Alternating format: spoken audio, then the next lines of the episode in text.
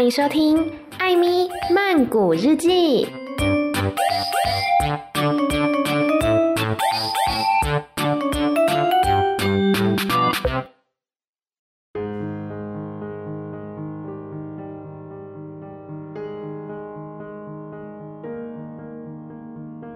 บทที่ 19 ถุงไข่ รุ่งเช้า เมื่อแสงสว่างแรก ปรากฏบนท้องฟ้า นกกระจอกบินออกจากรัง วาวขยับตัวจงกระตึงสั้นไหว กายขันเสียงเจ้ยเจ้า ดวงดาวหลับฟ้า และมีเสียงรถวิ่งบนทางหลวง วิงเปอร์ก็ตื่นขึ้น มองหาชารถ เขาเจอชารถห้อยขวาตรงมูลพลังด้านหลังของโคกอย่างเงียบๆท้าขังเป็ดกลางออก ชาโลตัวเล็กลง เมื่อเทียบกับเมื่อคืน ถัดจากชาโลไปเล็กน้อย วิงเบอร์เห็นอะไรบางอย่างน่าสนใจห้อยติดกับเพดานเหมือนถุงไข่หรือดักแด้อะไรสักอย่าง มีสีเหนือ ดูคล้ายขนมปุยฝ้ายชาโรเธอตื่นหรือยัง วิงเปอร์ถามเบาๆตื่นแล้ว เสียงชาโลตอบ ก้นนุ่มๆเล็กๆนั่นอะไรล่ะ ใช่ที่เธอทำขึ้นหรือเปล่า ใช่ ชาโลตอบเสียงอ่อนล้า เป็นของเล่นหรือเปล่า ของเล่น ไม่ใช่หรอก นี่เป็นถุงไข่ ผลงานฉินโบแดงของฉัน ผลงานฉินโบแดงคืออะไร วิงเปอร์ถาม อ๋อชาลอตอธิบาย แปลว่า ผลงานฉินเยี่ยมไงล่ะถุงไข่นี่เป็นผลงานชิ้นสำคัญที่สุดในชีวิตฉัน ข้างในมีอะไร วิงเปอร์ถามไข่ใช่ มีทั้งหมดห้าร้อยสิบสี่ฟอง ชาโลตอบหลเล่นหรือเปล่า วิงเปอร์หลงตั้งห้าร้อยสิบสี่ฟองเชลเหรอ ใช่ ฉันนับเองกับมือ ฉันเริ่มต้นนับ นับไปเรื่อยๆ จะได้ไม่หวาวุ่นสวยจริงๆ ถุงไข่ของเธอใบนี้ วิงเปอร์กล่าวรู้สึกพออกพอใจราวกับว่า ตนเป็นคนสร้างสรรค์งานชิ้นนี้เอง จ้า สวยจริงๆ ชาลอตยอมรับ ใช้ขาหน้าถังสองข้าง ตบถุงไข่เบาๆ มันแข็งแรงมากด้วยนะ ฉันกล้ารับรอง ฉันสร้างจากเส้นใยที่เหนียวทนทันที่สุด และกันหนำได้ด้วย ไข่ข้างในจะได้อุ่นและแห้งตลอดเวลา ชาโรตวิงเปอร์กล่าวฝันฝัน นี่เธอกำลังจะมีลูกห้าร้อยสิบสี่ตัวเลยเหรอ ถ้าไม่ผิดพลัดเสียก่อนแล้วก็ ใช่ ชาโลตอบ แต่มันจะยังไม่ออกมาตูลอกจนกว่าจะถึงฤดูใบไม้ผลิหน้า วิงเปอร์รับรู้ได้ถึงน้ำเสียงเศร้าส้อยของชาโรตทำไมเธอทำเสียงเศร้าอย่างนั้น ฉันคิดว่าเธอมีความสุขซะอีก ไม่มีอะไรหรอก ชาลอตกล่าว อย่าสนใจเลย ฉันไม่ได้กังวลอะไร ฉันไม่สบายใจ เพราะคิดว่าจะไม่ได้เห็นลูกๆเท่านั้น หมายความว่าไง ที่ว่าจะไม่ได้เห็นลูกๆ เธอต้องได้เห็นสิ เราจะได้เห็นด้วยกันฤดูใบไม้ผลิหน้าต้องเยี่ยมแน่ๆ เราจะมีแมมุมหน่วยปีนป่ายไปมา อยู่บนเพดานโรงนาถึง514ตัว พวกหันก็จะมีลูกหันชุดใหม่กันอีก แกก็จะมีลูกแก บางที ชาโลเก้าเรียบเรียบ ฉันคงอยู่ไม่ถึงได้เห็นผลงานของคืนวัน ฉันรู้สึกองล้า ไม่สบาย และไม่อยากบอกความจริงให้เธอรู้เลย วิงเปอร์ไม่เข้าใจคำว่าล้า แต่เขาไม่อยากรบกวนให้ชาลอตอธิบายให้ฟัง แต่ในที่สุด วิงเบอร์ก็กังวลจนอดถามไม่ได้โอละคืออะไร หมายความว่า ฉันเชื่องช้าลง แก่ตัวลง ฉันไม่ใช่สาวๆอีกต่อไปแล้ววิงเบอร์ ฉันไม่อยากให้เธอกังวลเรื่องของฉันเลย วันนี้เป็นวันที่ยิ่งใหญ่ของเธอ ดูยายของฉันสิ เห็นชัดไหม เวลามีหนามตั้งเกาะยายของชาลอตไม่เคยสวยงามเท่าเช้านี้มาก่อนเลย น้ำค้างสดใสเกาะบนเส้นใยมากมาย แสงจากทิศตะวันออกส่องผ่าน ให้เห็นใยชัดเจนขึ้น เป็นสิ่งสร้างสรรค์ที่สมบูรณ์แบบจริงๆ อีกหนึ่งหรือสองชั่วโมง ฝูงชนก็จะผ่านมาชื่นชม อ่านข้อความ ยืนมองวิงเปอร์ และประหลาดใจปองสิ่งมหาศจรรย์นี้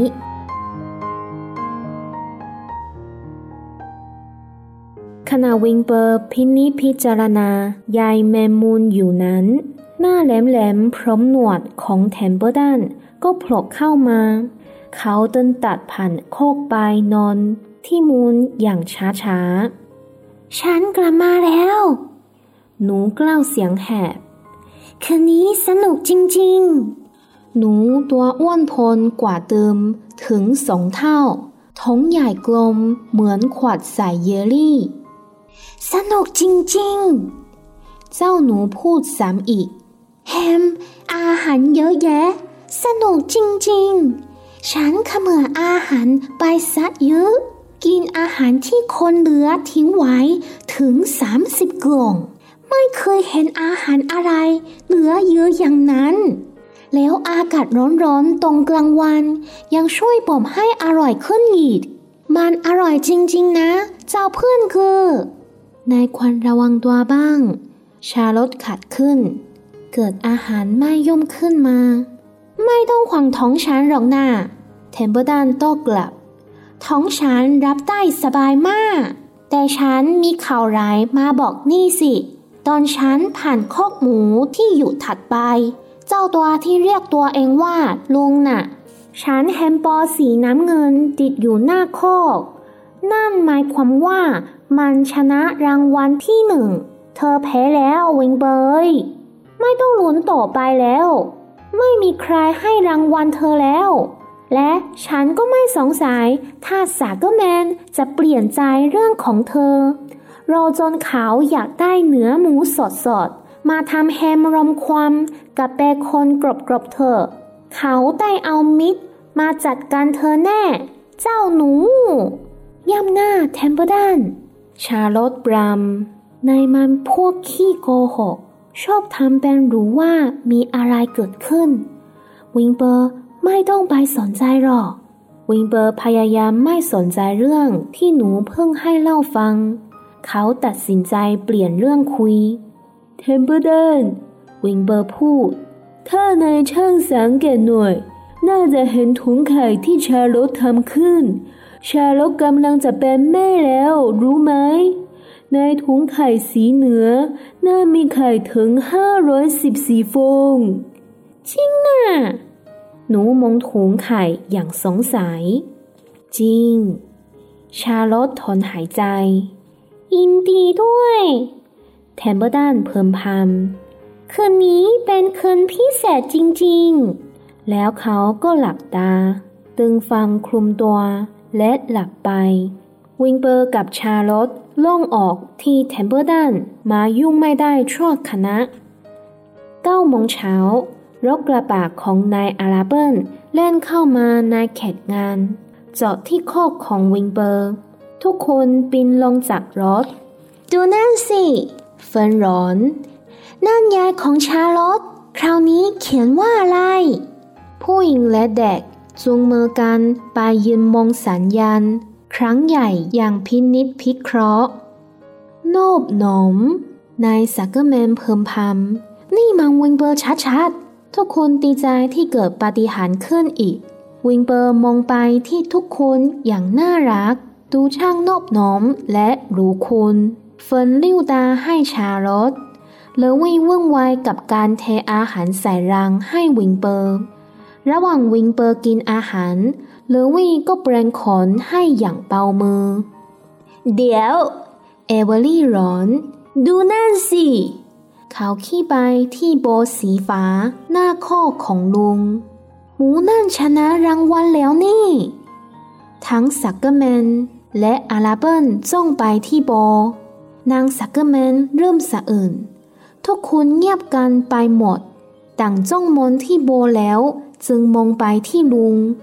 แล้วก็จ้องกลับไปที่โบอีกครั้ง ลุงอีตึงเอาผ้าเช็ดหน้าพื้นใหญ่ออกมา สั่งน้ำหมูเพื่อใหญ่เสียงดังสนาดดังขนาดที่เด็กเลี้ยงหมา ซึ่งอยู่อีกโคกยังได้ยิน ของเงินหน่อยสิคะ เฟิร์นเอ่ยขึ้น หนูจะไปเที่ยวแล้ว อยู่ที่นี่แหละ แม่ดุเฟิร์นร้องไห้ออกมาทำไมต้องร้องไห้กันด้วย นายซักเกอร์แมนพูดขึ้น ทำงานต่อกันดีกว่า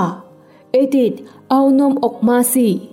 นางซักเกอร์แมนหยิบผ้าเช็ดหน้าออกมา ซับน้ำตา นางตรงไปที่รถกระบะและกลับมาพร้อมนมในเหยือกหนึ่งแกลลอนได้เวลาอาบน้ำแล้ว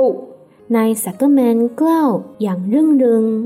เขากับนางซักเกอร์แมนและเอเวอรี่ปีนเข้าไปในคอกของวิลเบอร์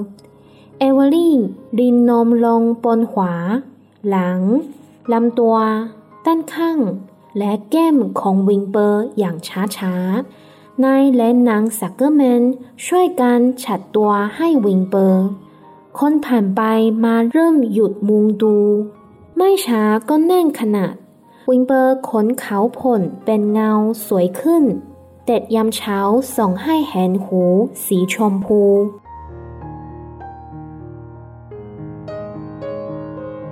ถึงมันตัวจะไม่ใหญ่เท่าเจ้าตัวที่อยู่โคกข้างๆ คนหนึ่งซึ่งยินอยู่ใกล้ๆ ออกความเห็น แต่เจ้าตัวนี้ก็สะอาดกว่า ฉันชอบแบบนี้มากกว่า ฉันก็เห็นงานเหมือนกัน อีกคนเห็นผงถ้าทางมันก็นอบน้อมดีด้วย ผู้หญิงคนหนึ่งที่กำลังอ่านข้อความบนยายแมมุนกล้าว ทุกคนที่หยุดยืนหน้าคอกหมู ต่างผู้ชมเชยวิงเปอร์และเชื่นชมยายแมมมุม และแน่นอนว่าไม่มีใครสังเกตเห็นชาลอตทันใดเสียงประกาศจากเครื่องกระจายเสียงก็ดังขึ้น โปรดทราบ เสียงนั้นกล่าวขอให้นายโฮเมอร์ซักเกอร์แมนพาหมูชื่อดังมาที่แดนคณะกรรมการ ที่น่าอัศจรรย์งานด่วนด้วยครับ จะมีพิธีมอบรางวัลพิเศษ ภายใน 20 นาทีนี้ ขอเชิญทุกท่านที่สนใจเข้าร่วมพิธีด้วยคุณสักเกอร์แมน ขอให้นำหมูใส่กรอง แล้วมารายงานตัวที่เต็นท์คณะกรรมการโดยด่วนด้วยครับ สิ้นเสียงประกาศ ครอบครัวอาราเบิลและซักเกอร์แมนดำเนินงานจนพูดไม่ออก แล้วเอเวอรี่ก็กอบฟางโยนขึ้นกลางอากาศ พลางตะโกนลั่น ฟางหล่นลงบนผมเฟิร์นพอดี เหมือนกระดาษสีซึ่งเอามาตกแต่งศีรษะ นายซักเกอร์แมนกอดนางซักเกอร์แมน นายอาราเบิลจูบนางอาราเบิลเอเวอรี่จูบวิลเบอร์ ส่วนเอเวอรี่จับมือกับทุกๆคน เฟิร์นกอดแม่ของเธอ เอเวอรี่กอดเฟิร์น นางอาราเบิลกอดนางซักเกอร์แมนเหนือขึ้นไปบนเงาเพดาน ชาลอตหดตัวไม่ให้ใครเห็น เธอใช้ขาหน้าอุ้มถุงไข่ไว้ หัวใจเต้นช้าลง ไม่แข็งแรงเหมือนเคย เธอรู้สึกอ่อนเพลียและแก่ตัวลง ทั่วถัดนี้เธอแน่ใจแล้วว่า เธอช่วยชีวิตวิงเปอร์เป็นผลสำเร็จแล้ว จึงรู้สึกสงบและพอใจ เราไม่มีเวลาแล้ว นายสักเกอร์แมนร้องเลวี่ช่วยเรื่องกรงหน่วยเร็ว ขอเงินหน่อยสิคะเฟิร์นร้องรอก่อนลูก นางอาราเบิลกล่าว หนูไม่เห็นหรอว่าทุกคนกำลังยุ่ง เอาเหยือกนมนั่นกลับขึ้นรถ นายอาราเบิลสั่ง เอเวอรี่หยิบเหยือกไปเก็บที่รถ ผมของฉันดีหรือยัง นางซักเกอร์แมนถาม ดีแล้ว นายซักเกอร์แมนตอบ ขณะที่เขากับเลวี่ วางกรงลงตรงหน้าวิลเบอร์ เธอยังไม่ทันดูเลยด้วยซ้ำนางซักเกอร์แมนท้วง เธอดูดีแล้วล่ะเอดี นางอาราเบิลกล่าวแทน เรารอกันเงียบๆดีกว่าเทมเปิลตันซึ่งหลับสนิทอยู่ใต้ฟาง ได้ยินเสียงเยอะแยะจึงตื่นขึ้นอย่างไม่รู้เรื่องรู้ราวแต่พอเห็นคนกำลังพยายามต้อนวิลเบอร์เข้ากรงเขาก็ตัดสินใจตามเข้าไปด้วยทันที เขารอจนแน่ใจว่าไม่มีใครเห็น จึงแอบคลานเข้าไปในกรงและซ่อนตัวอยู่ใต้ฟาง เอาล่ะ พร้อมแล้ว นายซักเกอร์แมนร้อง ไปกันเถอะ เขากับนายอาราเบิลเลวี่และเอเวอรี่ ช่วยกันยกกรงข้ามรั้วขึ้นไปไว้บนรถกระบะเฟินกระโดดขึ้นไป นั่งบนกรง เสกฟางยังติดอยู่บนผมดูน่ารักและน่าสนุกไปพร้อมกันนายอาราเบิลติดเครื่องยนต์ ทุกคนรีบขึ้นรถ นายอาราเบิล ขับตรงไปที่เด่นคณะกรรมการ ซึ่งอยู่หน้าอัฐจันทร์ขณะผ่านชิงช้าสวรรค์ เฟิร์นเหยียนมอง นึกอยากนั่งบนกระเช้าบนสุด มีแฮร์รี่ฟาซี่นั่งอยู่ใกล้ๆ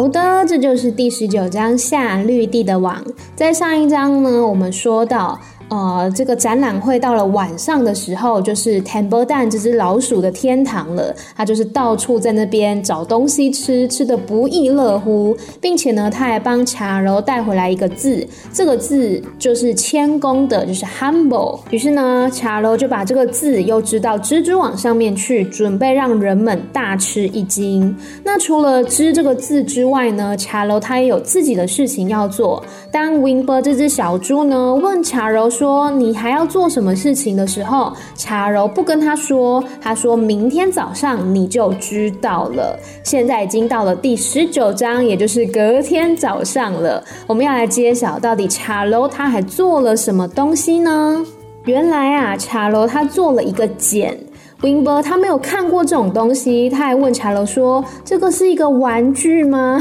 茶楼没好气的说：“不是，这是我一生当中最伟大、最重要的东西，就是我的茧。”然后 Winber 就问他说：“那里面装的是什么东西？是软吗？”然后茶楼就跟他说：“没错，有五百一十四个卵，五百一十四。”哎，维伯听到都吓傻了。他觉得说：“怎么可能？这么一个小小茧里面有这么多个卵？”但是呢，茶楼就很自豪的跟他说：“这是他用心织出来的，而且这些卵在里面会保持温暖、干燥，它还是防水的哦。”然后茶罗还说，没有意外的话，这些卵应该明年春天才会孵出来。但这时候呢，茶罗的语气听起来非常的悲伤。像 w i n b e r 呢，这只纤细敏感的小猪，他就听到了茶罗的声音，就觉得怪怪的。他就问茶罗说：“你为什么听起来这么悲伤呢？你有这么多的卵，你应该很开心，你要当妈妈了啊！”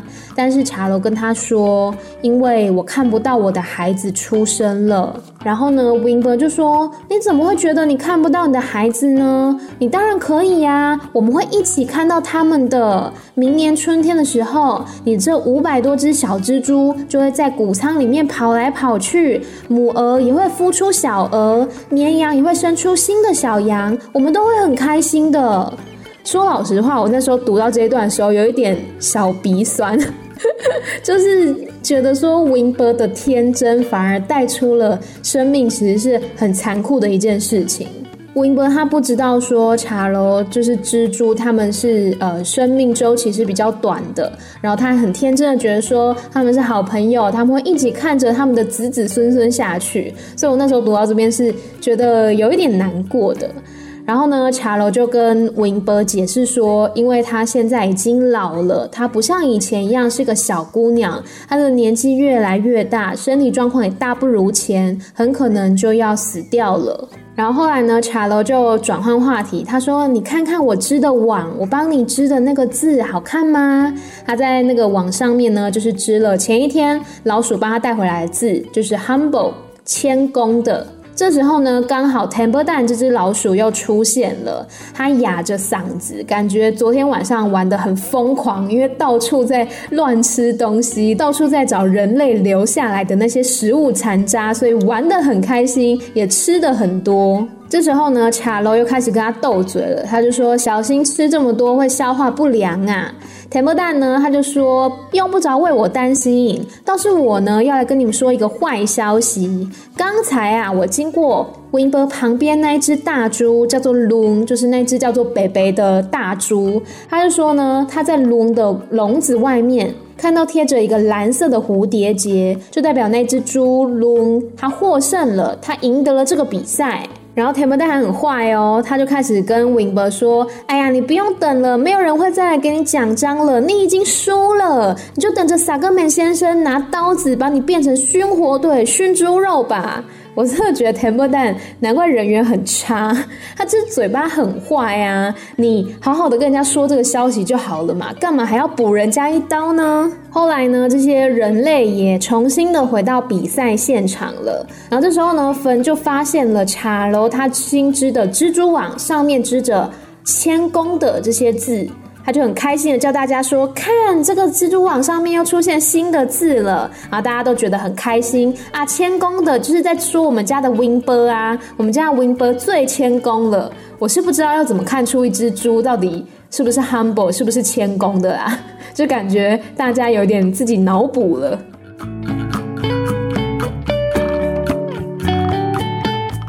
这时候呢，芬的哥哥艾文利他看到了刚刚说的旁边那只大猪的笼子外面贴上了一个蓝色的蝴蝶结，代表说那只大猪已经获胜了。这让阿拉奔一家还有萨格梅一家的气氛瞬间的降到冰点。然后这时候呢，有一个非常白目的声音出现了，就是芬芬，他就开始在那边欢说：“可不可以给我钱？我想要去玩，我想要去搭摩天轮。”然后就被他妈妈骂了，他就说：“你给我闭嘴，在这边乖乖待着。”